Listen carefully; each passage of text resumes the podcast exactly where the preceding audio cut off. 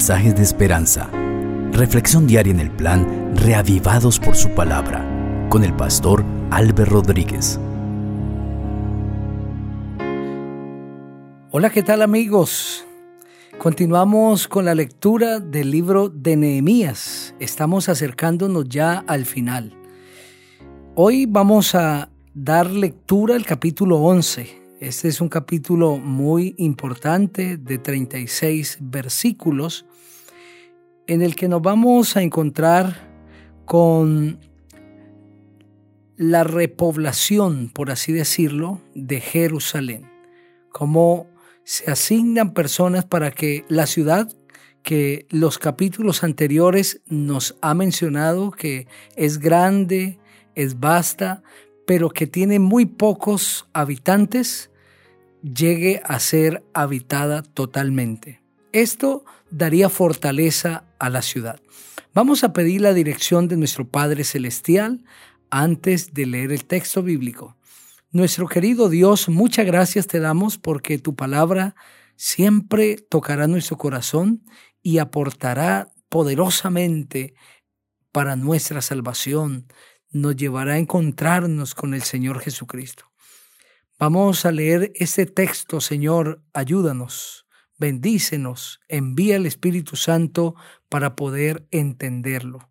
En el nombre del Señor Jesucristo, amén. Recuerda que hoy leeremos el capítulo 11. Así dice el texto. Los hombres importantes del pueblo se quedaron a vivir en Jerusalén el resto del pueblo echó suertes para que uno de cada diez se quedara a vivir en la ciudad santa y los nueve restantes vivieran en las demás ciudades. Varios hombres se ofrecieron voluntariamente a quedarse a vivir en Jerusalén y el pueblo les dio su bendición. Esta es la lista de los jefes de provincia que se quedaron a vivir en Jerusalén. En otras ciudades de Judá se establecieron en sus respectivas tierras los sacerdotes, los levitas, los criados del templo y los descendientes de los siervos de Salomón. En Jerusalén se quedaron a vivir algunos de los descendientes de Judá y de Benjamín. De los descendientes de Judá se quedó Ataías, descendiente en línea directa de Usías, Zacarías, Amarías, Cefatías y Malael. De los descendientes de Fares se quedó Maseías, descendiente en línea directa de Baruch, José, Hazaías, Adaías, Joyarib, Zacarías y Siloni. Todos los descendientes de Fares que se quedaron a vivir en Jerusalén fueron 468 hombres aguerridos. Los descendientes de Benjamín, Salú, descendiente en línea directa de Mesulán, Joed, Pedaías, Colaías, Mesaías, Itiel y Jesaías, con sus hermanos Gabai y Salai sumaban 928. Al frente de ellos estaba Joel, hijo de Sicri. El segundo en importancia en la ciudad era Judá, hijo de Senúa. De los sacerdotes, Jedaías, descendiente en línea directa de Joyarib, Jaquín, Seraías, Ilcías, Mesulán, Sadoc, Meyarot y Aitob hombre importante del templo de Dios y sus hermanos que trabajaban en la obra del templo. En total eran 822.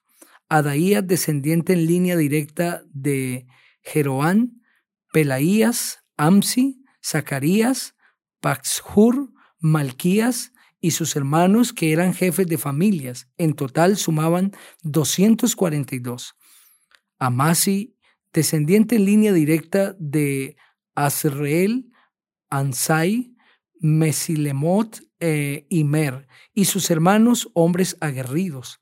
En total sumaban 128 y el jefe de ellos era Sabdiel, hijo de Gedolín. De los levitas, Semaías, descendiente en línea directa de Jasub, Azricán, Hasabías, Binui, Sebetai y Josabat, que eran de los principales levitas y los capataces de la obra exterior del templo de Dios. Matanías, descendiente en línea directa de Micaía, Sabdi, Asaf, que era el principal y quien daba inicio a las alabanzas y acciones de gracias durante la oración. Babuquías, que era el segundo entre sus hermanos. Abda, descendiente en línea directa de Samúa, Galaal y Jedutún. Todos los levitas en la ciudad santa eran 284. Los porteros, Acub, Talmón y sus hermanos, estaban a cargo de las puertas y sumaban 172. El resto de los israelitas, de los sacerdotes y de los levitas habitaron en todas las ciudades de Judá, cada uno en su propiedad. Los criados del templo habitaban en Ofel, y Sijá y Gispa eran los jefes de los criados del templo. Y el jefe de los levitas que vivían en Jerusalén era Uzi, descendiente en línea directa de Bani, Hasabías, Matanías y Micaía. Los descendientes de Asaf eran cantores y estaban a cargo de las obras en el templo de Dios. Por orden del rey, cada uno de los cantores tenía asignado su turno para cada día. Petajías, descendiente en línea directa de Mesasebel, Jeraj y Judá, estaban al servicio del rey en todos los asuntos relacionados con el pueblo. En cuanto a las aldeas y sus parcelas, algunos de los descendientes de Judá se quedaron a vivir en las aldeas de Kiriat Arba, Divón, Jepsel, Josué, Molada, Bet Pelet, Hazar, Sual, Berseba, Siclac, Mecona, Enrimón, Sora, Harmut, Soanaj, Adulam, Laquis y Aseca, ocupando el territorio que va de Berseba al valle de Ginón. Los benjaminitas vivieron en Jeba, Micmas, Ahía, Betel, Anatot, Nob, Ananías, Hazor, Ramá, Guyatín, Hadid, Sebogín, Nebalat, Lot y Ono, que era el valle de los artífices. Algunos de los levitas vivieron en las parcelas asignadas a la familia de Judá y de Benjamín. A través de ese capítulo vemos cómo se organizaron los que habían venido del cautiverio para vivir en la ciudad santa, es decir, en Jerusalén, fortalecer la ciudad con habitantes y de esta manera darle vida a la ciudad que ya tenía murallas reconstruidas y también cómo se establecieron en las diferentes aldeas.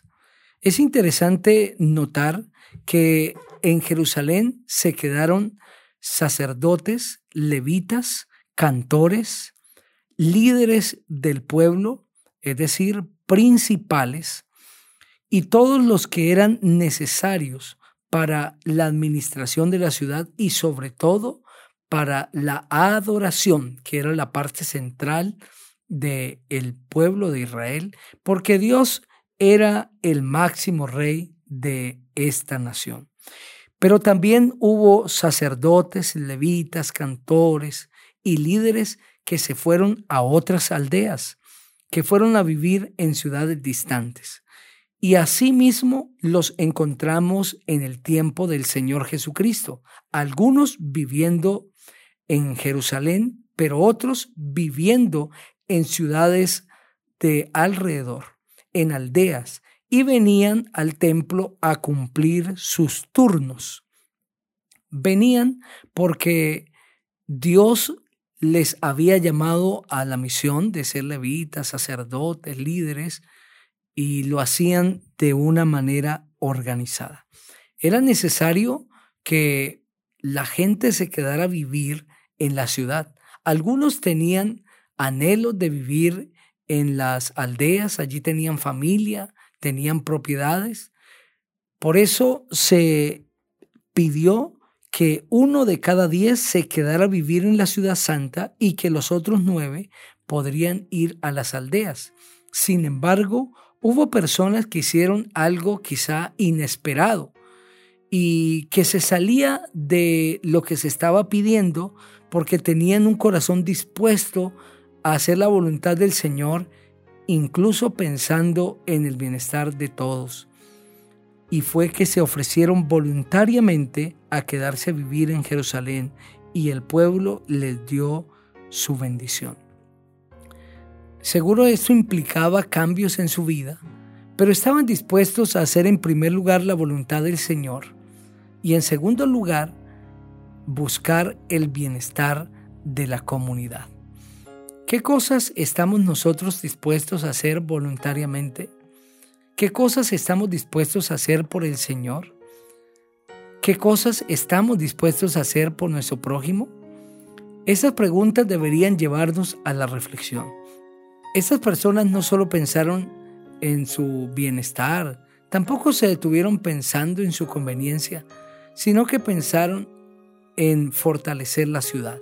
Se requerían habitantes en Jerusalén y decidieron ser parte de un plan, ser parte de un nuevo comienzo. El Señor te llama en muchas ocasiones a dejar tu comodidad y a hacer cosas en favor de Él, de su causa y de los demás. ¿Estaremos dispuestos a hacerlas? Si el Señor te está llamando, ve en su nombre, porque Él quiere hacer cosas grandes contigo. Quiero invitarte para que ores conmigo. Padre, muchas gracias por el mensaje de tu palabra. Bendícenos ahora que hemos reflexionado en ella para poder vivir lo aprendido. En Cristo Jesús. Amén. El Señor te bendiga.